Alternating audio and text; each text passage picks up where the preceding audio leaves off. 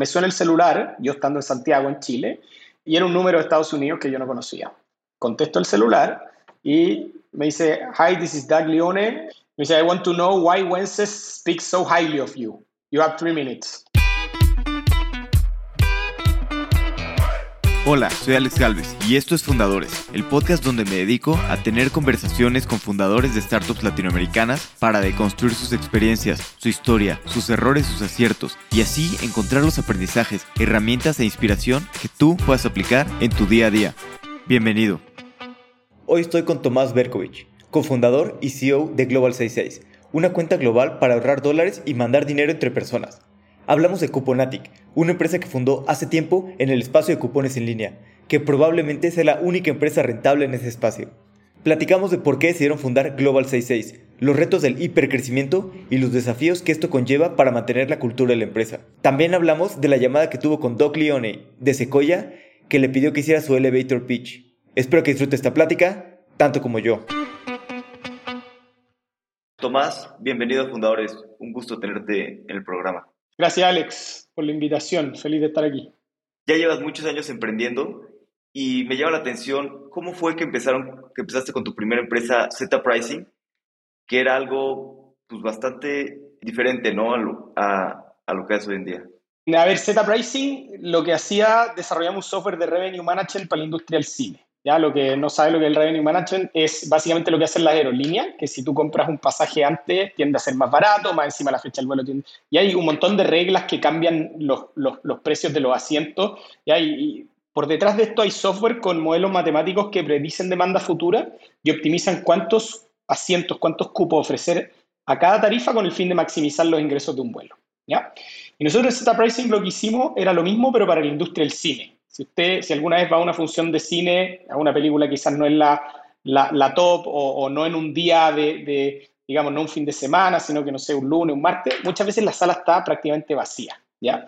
Y eso es muy ineficiente para el cine porque los costos fijos están igual y el costo marginal de, si yo te regalo una entrada cine, al cine a ti, lo más probable es que vas a pasar por la confitería, vas a comprar unas cabritas, una bebida o algo así. Entonces, es de las pocas industrias que tienen ingresos marginales negativos. ¿ya? Entonces, hacía mucho sentido implementar revenue management en la industria del cine. Partimos cuando habíamos salido de la universidad, yo llevaba como un año trabajando y uno de mis mejores amigos del colegio en la universidad nos invitó a mí y a otro amigo a, partir este, esta empresa. Partimos trabajando en las noches, los fines de semana, desarrollando los primeros modelos, hablando con las cadenas de cine que habían en Chile en ese minuto, que eran cuatro, para ver si que alguna nos dejara hacer un piloto. Esto era algo que no existía en ninguna parte del mundo. Entonces, bueno, al poco tiempo partimos, decidimos que para que esto funcionara teníamos que dedicarnos full time. ¿ya? Entonces, ahí te puedo contar otra historia entretenida que hay entre medio, pero decidimos finalmente lanzarnos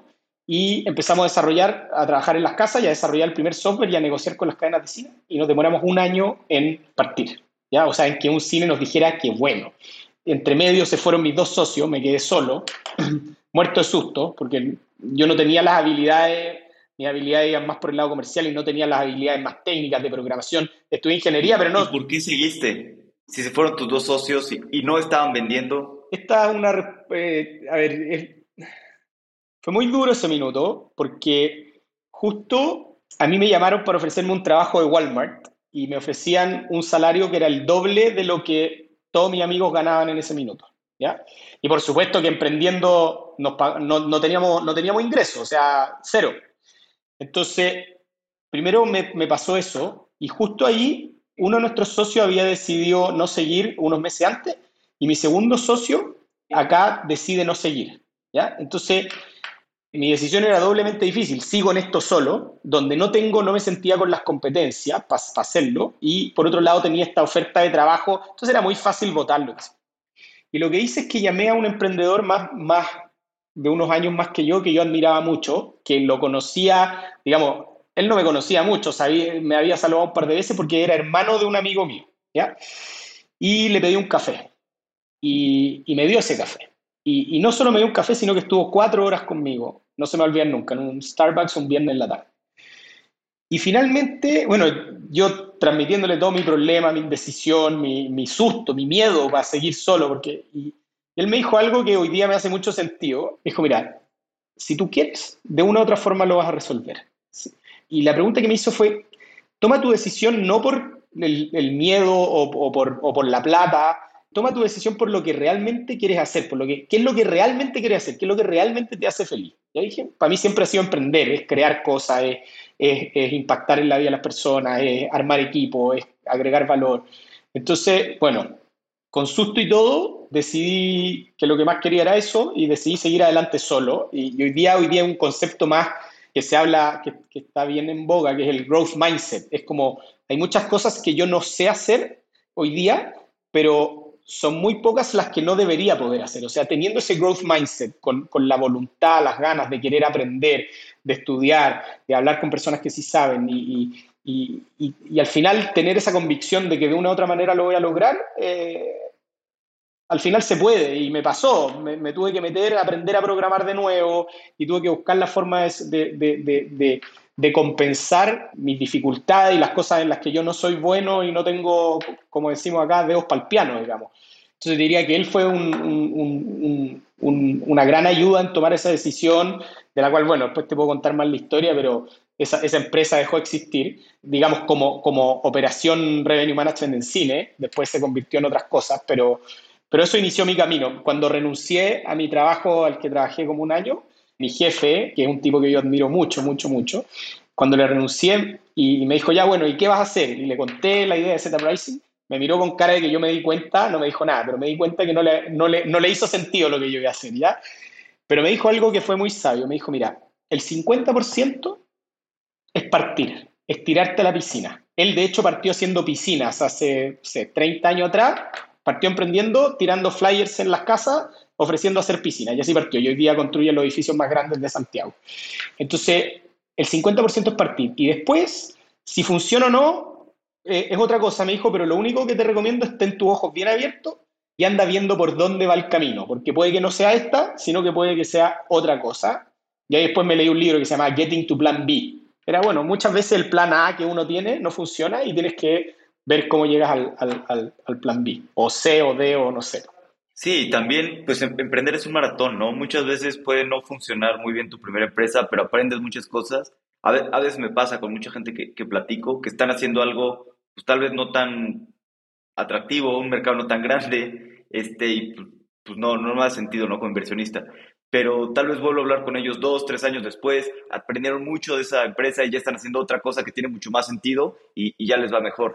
Totalmente, al final y lo que, lo que te dice cualquier inversionista con, digamos, equipo tipo A y proyecto tipo B versus proyecto tipo A y equipo tipo B, todos se quedan con el equipo A, proyecto B. Porque apuestan en, en, el equipo, los emprendedores que van a ser capaces de, de entender por dónde va el camino. Sí, y en teoría, un equipo A este, pues, se da cuenta de que está haciendo una cosa B y, cambia, ¿no? Cambia otra cosa.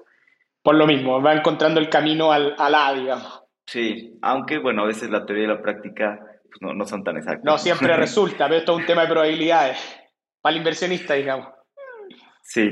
Oye, y luego aquí hicieron un, en Z Pricing, hicieron un spin-out, ¿no? De, de, de, dos compañías, de Cuponatic y de EasyTech. ¿Cómo fue que, cómo se fue dando eso? Bien, lo que nos empezó a pasar es Z Pricing, bueno, para poder enlazar en la historia, logramos hacer un piloto en Chile, nos fue muy bien, lo escalamos en todo Chile con una cadena que se llama Hoyts, empezamos a trabajar con Cinemark también en Chile y con Cineplanet, empezamos a trabajar con tres de las cuatro cadenas en Chile. Y en esto yo iba a la feria en Estados Unidos de cine y empezamos a trabajar con Cinepolis, que es una cadena mexicana, una de las más grandes del mundo. Hicimos un piloto en Morelia primero, que es la ciudad donde tienen sus headquarters. Nos fue muy bien. Nos dijeron, vamos a Guadalajara. Nos fue muy bien. Y parece que no fue tan bien que decidieron copiarnos el sistema, sacarnos de, de México.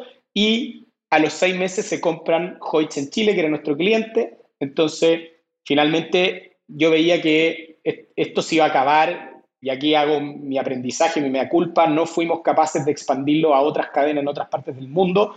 Esto era tecnología, imagínense, hace 15 años atrás implementar Revenue Management cuando muchos de los cines todavía no tenían venta online, ¿ya? Entonces, creo que fue el time to market fue un poquitito antes de lo que debería haber sido.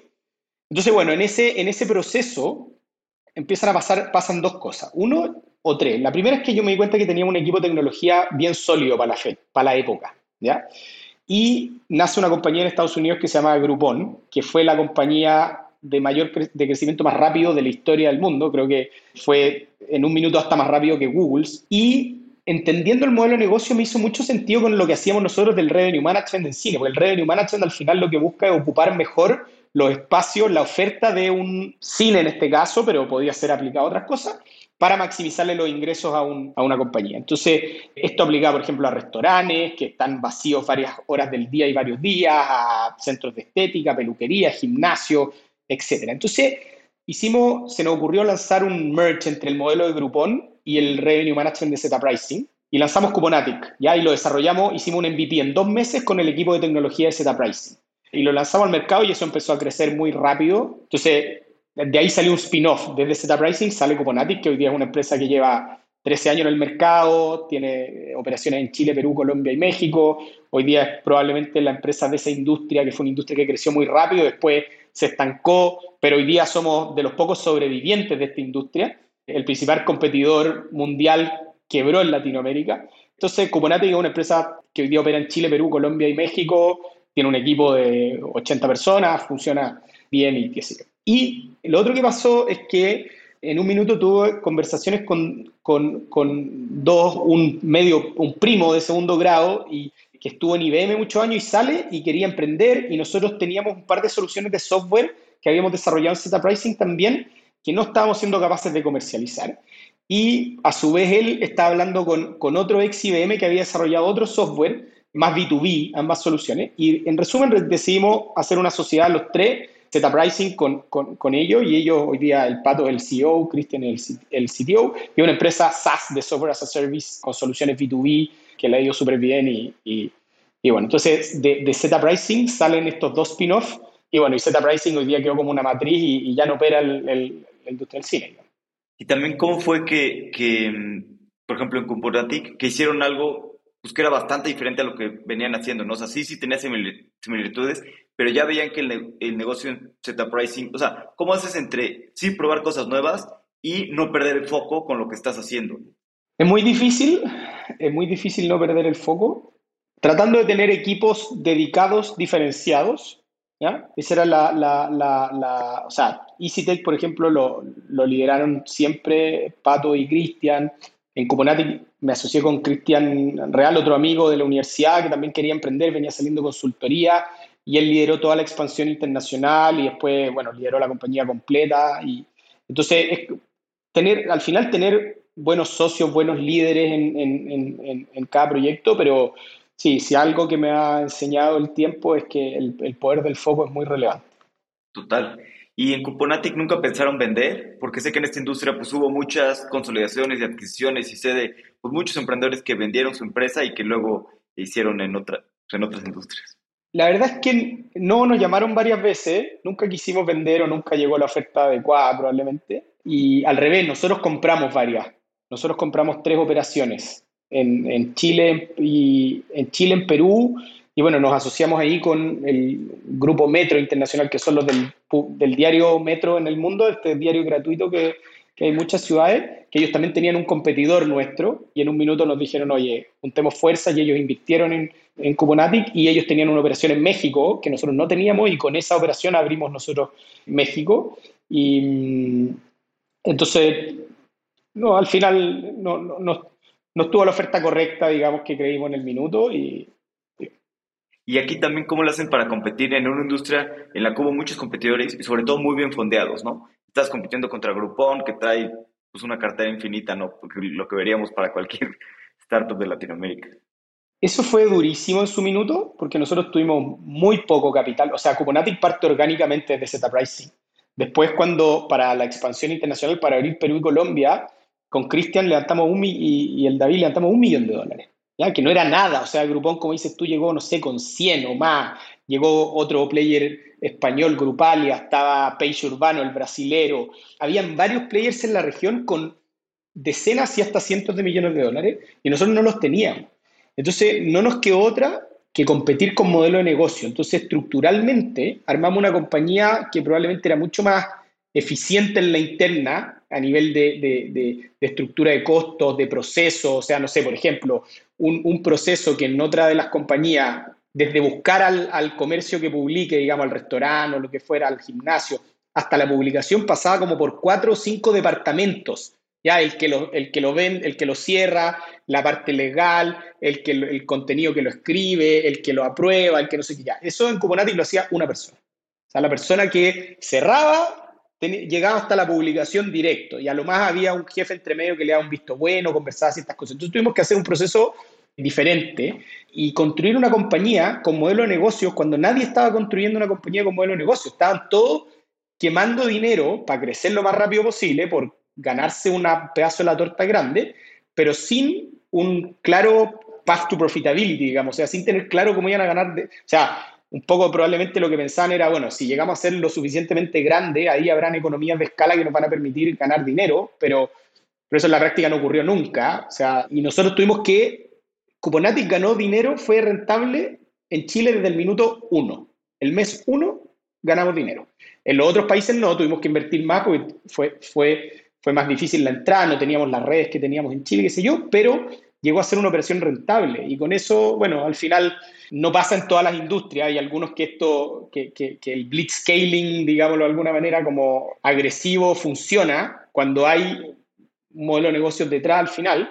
Pero en esta industria que al final no lo hubo de manera tan fácil, terminamos siendo, digamos, los ganadores teniendo así de, de, de, de recursos, digamos, muy, muy poquitito. Entonces, yo creo que siempre el, y este es uno de los aprendizajes que tengo, el tener modelo de negocio es una de las cosas fundamentales en el emprendimiento, porque si el capital se acaba o se pone difícil levantar capital, como hoy día los mercados están difíciles, bueno, la compañía que tiene modelo de negocio y que, y que puede rentabilizar, puede que te tengas que achicar, no crecer tan rápido, ser más orgánico, pero, pero la compañía sobrevive. Cuando no lo tienes y dependes del capital externo, bueno, tu compañía está constantemente en riesgo, porque si no eres capaz de levantar la siguiente ronda, hasta ahí llegas. Sí, y a veces es difícil no dejarse llevar por, por estos factores externos, ¿no? Esta presión externa de inversionistas, de mercado, de competencia.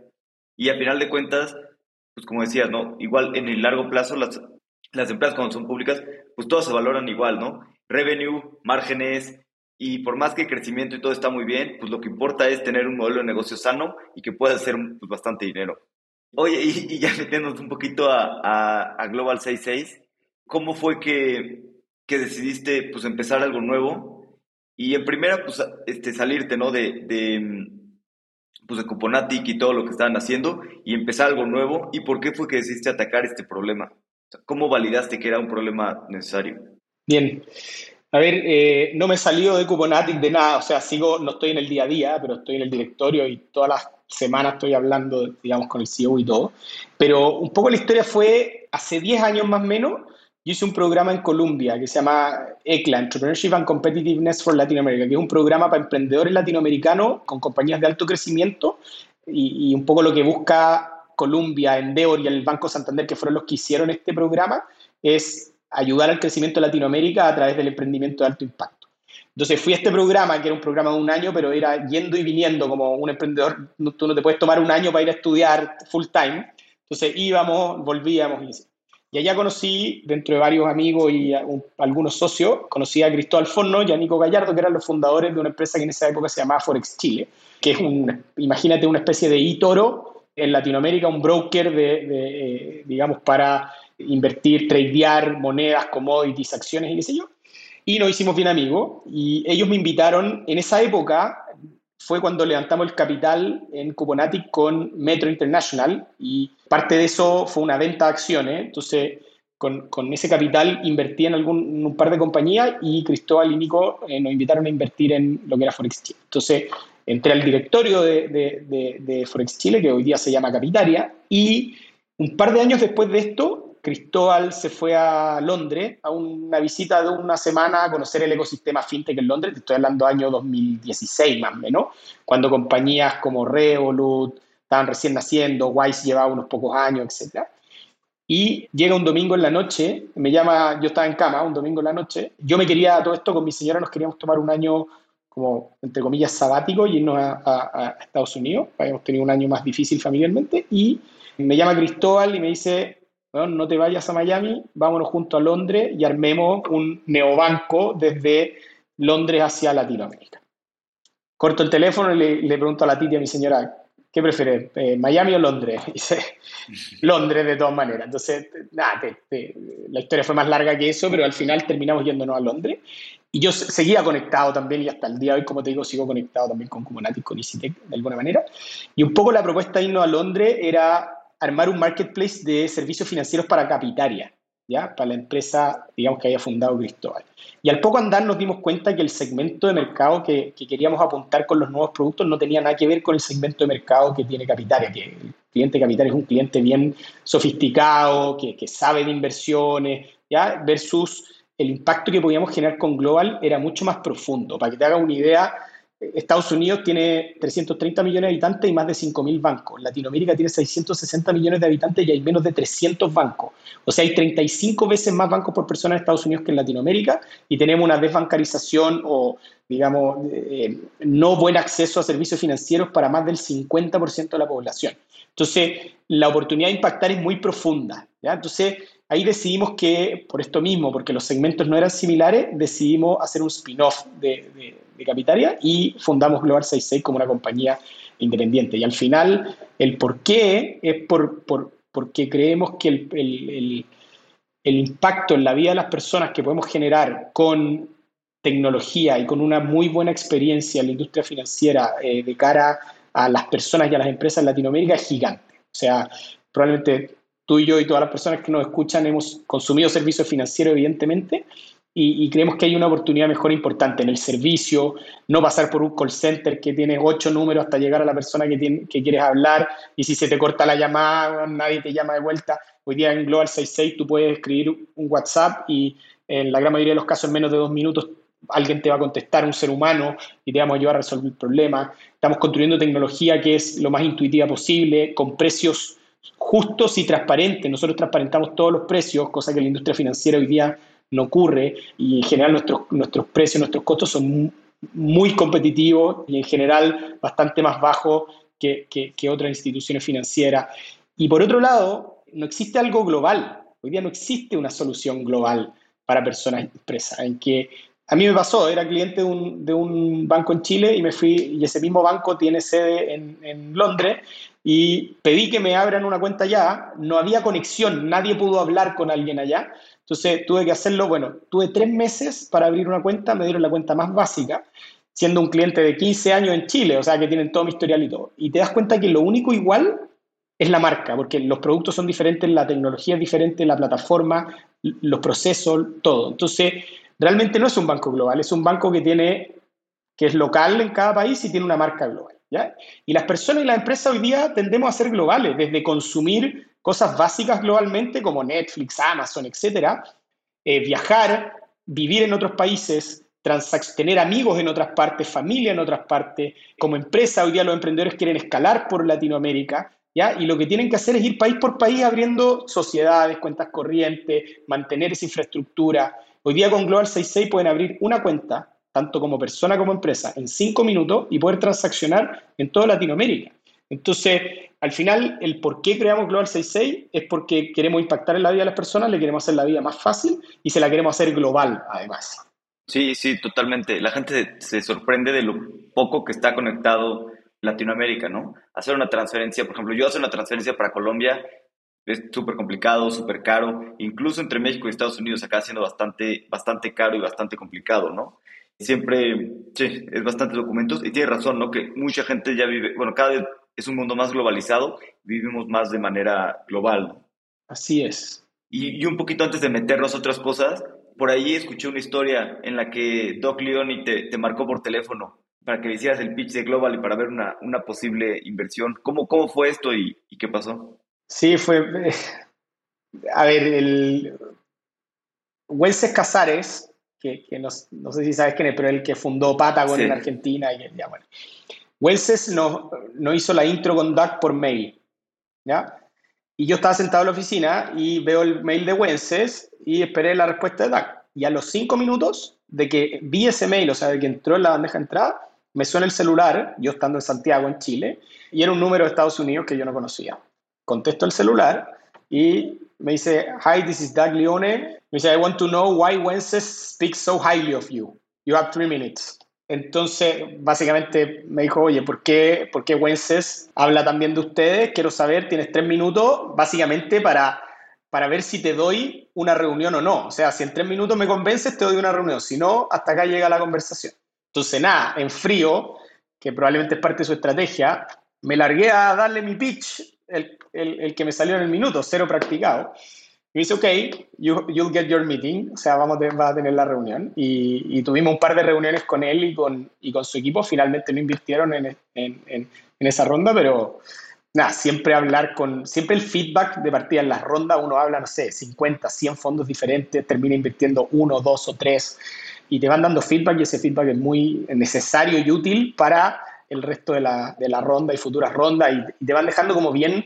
Uh, estos son relaciones las que uno va construyendo y tú lo sabes mejor que yo, con, con, con los, los, fondos, los VCs, los inversionistas. Y una cosa es lo que, lo que en el punto que estás para hoy día, pero muchas veces te dan feedback y ese feedback es como, mira, esto es lo que yo creo que te tienes que enfocar y estos son los KPIs que tienes que cumplir para hacia adelante. Entonces, uno le va quedando claro en qué tiene que ir trabajando hacia adelante y puede que no haya sido hoy día, puede ser mañana o puede no ser nunca, pero, pero siempre esas conversas son muy útiles, sobre todo con un gurú como Taglione. Claro, no, qué, qué increíble hablar con Doc Leone de, Secoya, que fue el que, el que inició Secoya, uno de los fondos más grandes. Y además, pues nunca sabes, ¿no? Tal vez, ok, no invirtió en ese momento, pero siempre hay una, una serie posterior, ¿no? En la que pueden este, invertir nuevos inversionistas. Así es. Oye, hablando de, tú ya tienes bastante experiencia construyendo Global y además pues, tú llevas muchos años emprendiendo, que bueno, los últimos años hayan sido más o menos buenos, bueno, muy buenos para el emprendimiento en tecnología en Latinoamérica y en el mundo, ¿no? Ha crecido el mercado, hay mucho más capital, bueno, habían sido, ¿no? Ahorita ya hubo un, cambio de paradigma y ya estamos en una, pues está mucho más complicado, ¿no? Hay otra vez menos capital, eh, más complicado y muchos turistas, ¿no? Se, se están yendo que, así es esto, ¿no? Yo creo que son ciclos. Yo el otro día hablaba con un, amigo emprendedor y él me decía que a él le gusta más así. O sea, me decía, no, me gusta más este, que sea hardcore, que sea más difícil que haya menos capital. Y que sea que como que realmente esté la gente que esté muy, muy motivada. ¿Tú qué consejos le darías ahorita a una persona que, pues, que está empezando a emprender o que quiere emprender y que está en este pues, mercado bastante más complicado que lo que era el año pasado? Sí, yo estoy de acuerdo con tu amigo. Yo creo que este, este tipo de momentos separan el trigo de la paja y obligan, nos obligan a los emprendedores a crear compañías con modelo de negocio, como hablábamos antes. Entonces, y te ligo eso al, consejo, o sea, cuando quieran crear una compañía o cuando ya la estén creando, siempre tengan un ojo muy bien puesto en cuál es su modelo de negocio, cómo, cómo, cómo van a generar los ingresos, cómo son sus márgenes, cómo ¿Cómo escala esto? ¿Cómo es la relación de, en su PNL de los ingresos versus los costos? ¿Cómo eso escala en el tiempo? ¿Cuál es su, el, ¿Cuánto le cuesta adquirir un cliente y cuál es el lifetime value de ese cliente? ¿Cuál es la relación el a CAC? ¿Hace sentido esa relación o no hace sentido? ¿Cuánta caja voy a necesitar para lograrlo? Entonces, y tratar de crear lo más rápido posible una empresa que pueda ser rentable en, términos al final de sustentabilidad de la compañía. No, uno puede tomar la decisión de no serlo, pero, pero es una decisión no es, no es la naturaleza del negocio. Entonces, de esa manera, uno construye una compañía que, independiente de, cómo esté la industria del venture capital y el acceso al capital, es una compañía que va a existir en el tiempo y puede crecer más orgánicamente, quizás a una velocidad un poco más lenta, pero con sustancia. Ese sería mi, mi, y, y, si te sumo eso, para lograr, o sea, para lograr construir esa compañía, lo más importante es lograr densidad de talento, traer muy buenas personas al equipo y lograr un, equipo que, funcione entre sí, cohesionado, que esté muy alineado al propósito. Al final dicen por ahí, si quieres llegar, si quieres ir rápido, anda solo, si quieres llegar lejos, anda, anda acompañado. Creo que con esas dos cosas, modelo de negocio y un equipo con densidad de talento, son dos muy buenos ingredientes para construir una compañía sustentable en el tiempo. Claro, ¿no? Y, y, la verdad es que lleva tantos años construir una compañía de este impacto que eventualmente te va a tocar algún down market, ¿no? Ya sea al principio, ya sea después, pero pues es... Sí o sí. Y, ustedes también crecieron bastante en, en, la pandemia, ¿no? Digo, también cambiaron muchos de, em, pues muchas personas, ¿no? Cambiaron, muchas personas fueron a vivir a otros países, subieron mucho los, los nómadas digitales, y entonces creo que fue el lugar ideal para que ustedes crecieran y, entraron en hipercrecimiento, ¿no? Y pasaron de, pues de 40 personas a, a, a 300, ¿no? Algo así.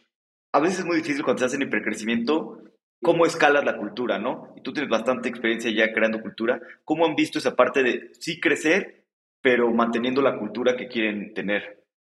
Sí, efectivamente es difícil mantener una cultura y construir una cultura sobre todo, en pandemia fue remoto, 100%, y hoy día es un esquema híbrido en general, pero igual nuestro equipo está repartido en varios países diferentes, entonces eh, cuando tú no, no, no, interactúas cara a cara y, y, de piel, digamos, con las personas, es muy difícil construir cultura. Nosotros hemos hecho varias cosas como para tratar de, lograrlo. ¿ya? Primero, a nuestra cultura se enfoca, eh, estamos un poco lo que te decía antes, tratamos de, estamos tratando de construir una cultura de densidad de talento, ¿ya? que nos acostumbremos, acá lo pasamos muy bien, pero decimos no somos una familia, somos varios somos amigos, hacemos vamos a carreras, no sé, yo estoy en un grupo de bicicleta y fuimos a correr una carrera y otros que van a carreras corren y, y, te voy a contar varias cosas de nuestra cultura, pero pero lo pasamos muy bien y somos, en general, tenemos, somos amigos, ¿ya? Pero no somos una familia. Acá nosotros somos un equipo de alta competición,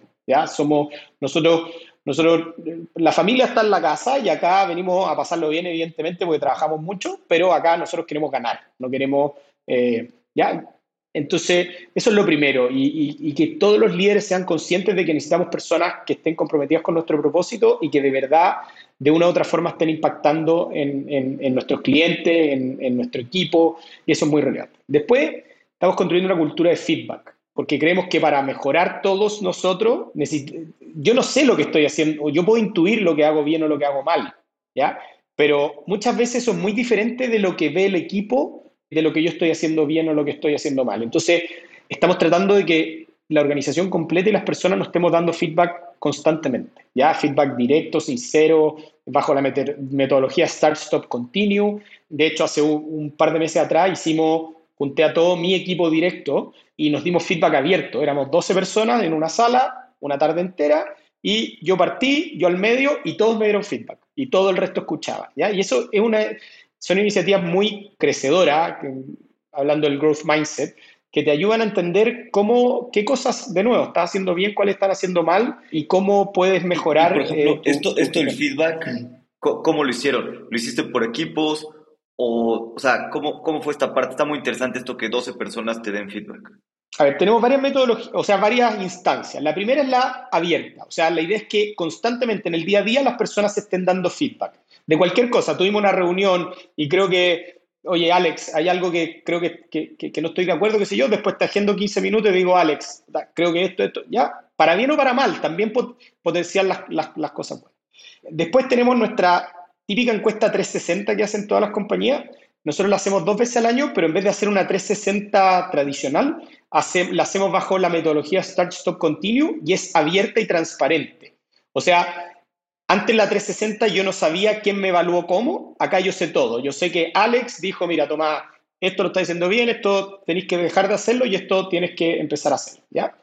Y la tercera instancia que, que, es la que te estaba contando es que yo junté a todo mi equipo, esta fue la primera vez que lo hacemos, y lo que pedimos primero, mi equipo de C-Levels, digamos, ya todos los gerentes de la compañía, y primero le pedimos a todos los heads, en el fondo a los líderes que vienen, que, están, que trabajan con los C-Level, que nos dieran feedback a todos como grupo. a todos los heads, qué es lo que veían del equipo de C-Levels, ¿ya? Y ellos lo prepararon, trabajaron hartas horas y nos dieron un feedback completo de, de, nuevo, de las cosas que tenemos que empezar a hacer, las que tenemos que dejar de hacer y las que tenemos que seguir haciendo, ¿ya?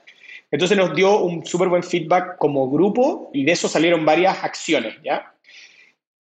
Y después ellos se fueron y nos quedamos los 12 nosotros. Y la metodología fue, yo fui el primero, cada uno había preparado su, feedback, de nuevo con la metodología Start, Stop, Continue, y fueron uno a uno dándome feedback. O sea, debemos estar unos 25, 30 minutos por cada persona, y ahí fuimos rotando y a todos nos dieron feedback. Y ese feedback quedó anotado, cada uno lo tiene, de hecho yo lo tengo abierto todo el día en mi computador y una vez a la semana más o menos lo repaso para ir reflexionando, porque esto es muy difícil absorber todo este feedback de una, eh, uno lo tiene que ir reflexionando y ir viendo en el tiempo cómo y, generando accionable, porque no saco nada viendo mi feedback y no haciendo nada al respecto. Entonces, ¿qué cosas puedo accionar sobre el feedback que me dieron? Entonces, siguiendo la cultura, Global hemos construido una cultura, somos una empresa global, nos llamamos Global 66 por algo, porque entregamos servicios financieros globales a nuestros clientes. Y nosotros también definimos que como equipo íbamos a ser globales. Entonces, hoy día tenemos personas en más de 10 países y tenemos todo tipo de personas, ¿ya? Evidentemente, distintos géneros, distintas nacionalidades, distintas religiones, distintos colores, distintas... O sea, yo digo siempre que tenemos el zoológico completo, ¿ya? Porque, y eso es muy rico en la cultura, ¿ya? Porque todo, en Global todos los días estás hablando con personas diferentes, pero que estamos alineadas en un mismo propósito. Entonces, y, y, lo que empezó a pasar, bueno, hicimos las Global Weeks, que fue algo, fue una locura que hicimos el año pasado, que nos fuimos 250 personas a Playa del Carmen a trabajar por dos semanas. Y realmente cuando digo a trabajar es verdad. Evidentemente nos fuimos de fiesta, lo pasamos increíble, pero trabajamos las dos semanas de lunes a viernes, de 8 o 9 de la mañana a 6 de la tarde sin parar y logramos sacar proyectos que no esperábamos sacar en dos, tres semanas más, porque las personas trabajando juntas, yo siempre creo que la productividad juntos en general es, es mucho mejor que cada uno separado en su casa, porque se generan cosas, conversaciones, motivación, etcétera, que son difíciles. Entonces, de estas Global Weeks se generaron amistades, se generaron confianzas y lo que empezó a ocurrir es que hoy día personas de Global están viajando por Latinoamérica a trabajar en otras oficinas y se quedan en las casas de otros amigos de Global. Entonces empezó a haber una cultura, de nuevo, global.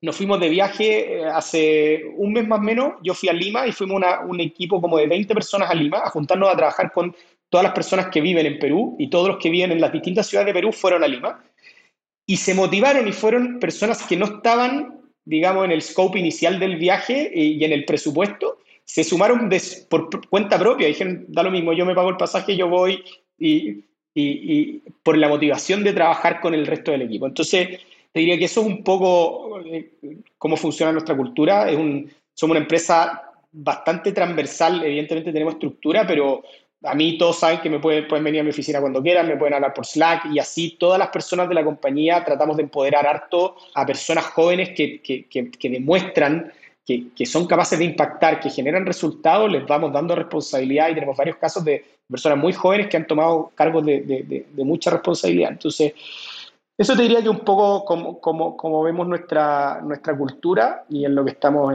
enfocados. ¿Y qué los hace diferentes, o sea, su cultura a otra cultura de, de otras empresas?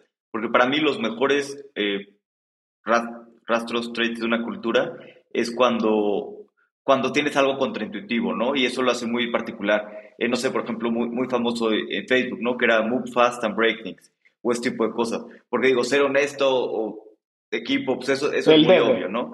Es el DD yo creo que lo, bueno son los que son contraintuitivos. ¿Qué, qué cosas de su cultura son, eh, son diferentes y que los hacen especiales? Sí. Mira, yo creo que la cultura del feedback para, para Latinoamérica es diferente. Seguro. ¿Ya? Las personas no estamos acostumbrados a que nos digan las cosas y no nos gusta que nos digan las cosas que hacemos mal. Y nos ponemos incómodos. Y de hecho, para esta sesión que te digo que nos juntamos todo el C-Level, había mucho incómodo. Nadie me lo dijo a mí directamente, pero me llegó. Al final tú sabes que las cosas de una u otra manera se saben. Y estaban incómodos porque exponerte frente a, tus 12 pares que te digan las cosas a la cara no están, no estamos acostumbrados, ¿ya? Entonces, te diría que eso es bien contraintuitivo y no ha generado resultados ya bien como concretos, ¿ya? Hicimos un cambio de estructura dado el feedback. Hicimos un, empezamos a pedirle feedback con Cristóbal a, nuestro equipo directo, oye, y, se dio que todos nos dijeron, nos dijeron varias cosas diferentes, digamos, pero hubo una cosa que se repitió en todos los feedback. Y en función de eso decidimos hacer un cambio de estructura. Entonces, diría que eso es contraintuitivo para Latinoamérica y, y lo recomiendo totalmente. Es difícil, es muy difícil meterlo en la cultura porque, de nuevo, la gente no, no es cómodo entonces cuesta y es algo que venimos empujando hace meses y, bueno, está empezando a andar, pero, pero nos falta harto para llegar al punto que, queremos. Sí, sin duda el feedback es muy valioso y es complicado en, Latinoamérica, ¿no? Y a veces no es tan fácil recibir feedback, siendo honestos. a mí de repente, bueno, a todos yo creo que nos cuesta. Yo, yo tengo un amigo que nunca, nunca puede recibir feedback. Lo que le digas es como, no, no, no, no, no, y te lo intenta justificar. Este, y, y digo, viéndolo en él me he dado cuenta que pues, a todos nos cuesta, ¿no? A mí también, incluso si alguien me escribe por, por Twitter o así dándome feedback de, del podcast, este, siempre asumo que, que, están bien, ¿no? Y que hay algo de lo que, de lo que puedo aprender y eso te ayuda como a quitarte esa barrera de, de quererte defender. Así es. Y, y, y, hablando un poquito de esto de, pues de la cultura, de, de, los empleados, tú también como CEO tienes que llevar como balancear esta parte de, de, los empleados y de los accionistas, ¿no? También, que a veces pues, los objetivos que tienen los accionistas de crecimiento pueden, pueden ser contrarios a, los, que, los que quiere el equipo. ¿Cómo buscas tú balancear este, pues, estas dos partes de estos dos eh, stakeholders? Sí, no es algo que me pasa a mí nomás, le pasa a cualquier CEO y a cualquier, digamos, emprendedor y, y equipo directivo, que al final yo lo veo como que somos un poco el jamón del sándwich, ¿ya? O está al medio entre efectivamente los inversionistas, que son los que ponen el, el, dinero para que la compañía se desarrolle, crezca, etcétera, y quieren ver un retorno en algún minuto, y el equipo que trabaja y que da todo en el día a día y todo, y, y sé, pues, efectivamente el directorio puede decir, mira, quiero que crezcamos más rápido y eso genera presión. Uno tiene que ir decidiendo qué cosas traspasa y qué cosas no traspasa al equipo y qué nivel de presión puede traspasar al equipo y qué no.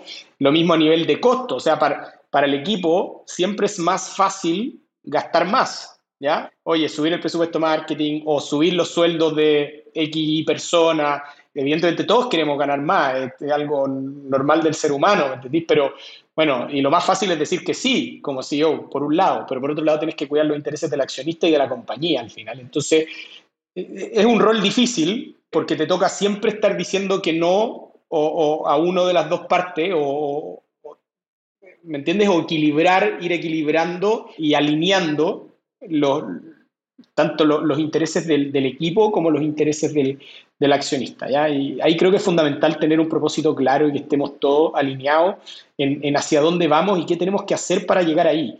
Y en ese sentido nosotros tratamos de ser súper transparentes con el equipo completo. Entonces les transparentamos, por ejemplo, todos los meses transparentamos nuestro PNL, nuestro cash burn y dónde está parada la compañía. Y les tratamos, el, nuestro CFO, Cristian, eh, en todos los town hall le está presentando los números y les cuenta cómo vamos y, y, y, qué, y cómo se compone un PNL y por qué pasan las cosas, porque muchas personas, los que no son financieros, muchos no tienen idea cómo funciona un, un PNL, qué implica el cash burn, qué implica el runway, cómo hay que cuidar la caja, en qué nos vamos a enfocar como compañía, dónde vamos a ahorrar, dónde vamos a invertir. Entonces, creo que la manera de ir alineando y equilibrando intereses es eh, siendo transparente y que las personas y todos los miembros de la, de, la, compañía entiendan el porqué de las cosas. Además, en Global somos todos socios, todos, todos tienen stock options, las personas que han entrado y, entonces estamos todos en el mismo barco al final y, y eso es súper relevante que, que, que, que, todos lo entiendan. Sí, totalmente. Y también es, es bueno esa transparencia y también no, no, es muy, pues no es muy común ¿no? verla en Latinoamérica. Así es. Este, pues vamos a pasar a las preguntas de finales, pero son preguntas de reflexión. Las preguntas son cortas, las respuestas pueden ser cortas, largas o como tú quieras. Bien. ¿Cuál es tu libro favorito o algún libro que te guste mucho recomendar? Eh, mi libro favorito es La rebelión de Atlas. En inglés se llama Atlas Shrugged, que es un libro escrito por Ayn Rand en los años, no me acuerdo, pero creo que 40 Nada, a cualquier emprendedor le recomiendo leerse ese libro. Eh, tiene, mezcla un montón de temas, desde políticos, económicos, emprendimientos, sociales, o sea, y, es una visión bien única y, para las personas que nos gusta ser doers, o sea, hacer cosas, como que a mí me tocó como harto la, la, la fibra, me lo he leído dos veces, tiene 1200 páginas, pero es muy rápido de leer porque es entretenido y es, no, es una novela, no, no es algo no un libro denso, así que nada, lo recomiendo a ojos cerrados. Buenísimo. ¿Qué creencia o hábito has cambiado en los últimos cinco años que ha mejorado drásticamente tu vida? Hacer deporte en la mañana. Eh, muy, me gusta mucho el deporte y generalmente hacía deporte, en la semana me refiero, ¿ya? Eh, hacía deporte en la tarde, pero la verdad es que pasarlo para la mañana cuesta, a mí me cuesta mucho despertarme en la mañana y levantarme y realmente estar bien pero partes el día de otra manera. En fondo, partes con energía, estás, te sientes bien todo el día. Y también te queda hoy día que ya tengo mi, mi hija, puedo llegar un poquito más temprano a la casa, estar con ella, haciendo deporte en la casa al final, o sea, en la tarde al final se, se te complica así. Eso. Claro. ¿Hay algún punto de inflexión que haya cambiado la forma en la que piensas? Mira, no sé si cambiado, pero sí, sí como aclarado y potenciado. ¿ya? Hace unos años estuve en Google con un tipo en Google dijo algo que me, que me pareció muy, muy inteligente y muy cierto. Antes las personas se tomaban la vida como más consecutiva, ¿ya? es decir, uno estudiaba hasta, no sé, los veintipocos años, después trabajaba hasta los sesenta y algo y después lo pasaba bien. ¿ya? Teóricamente, si te quedaba todavía salud para pasarlo bien. ¿ya? Y hoy día la vida tiene que ser, debería ser, y como yo me la tomo, más en paralelo, ¿ya? Uno primero no puede parar de estudiar, porque tú dejas de estudiar a los 25 años y a los 28 ya está obsoleto, ¿ya? La, la tecnología y todo cambia tan rápido que, que, que, necesita estar estudiando constantemente. Lo segundo es trabajar.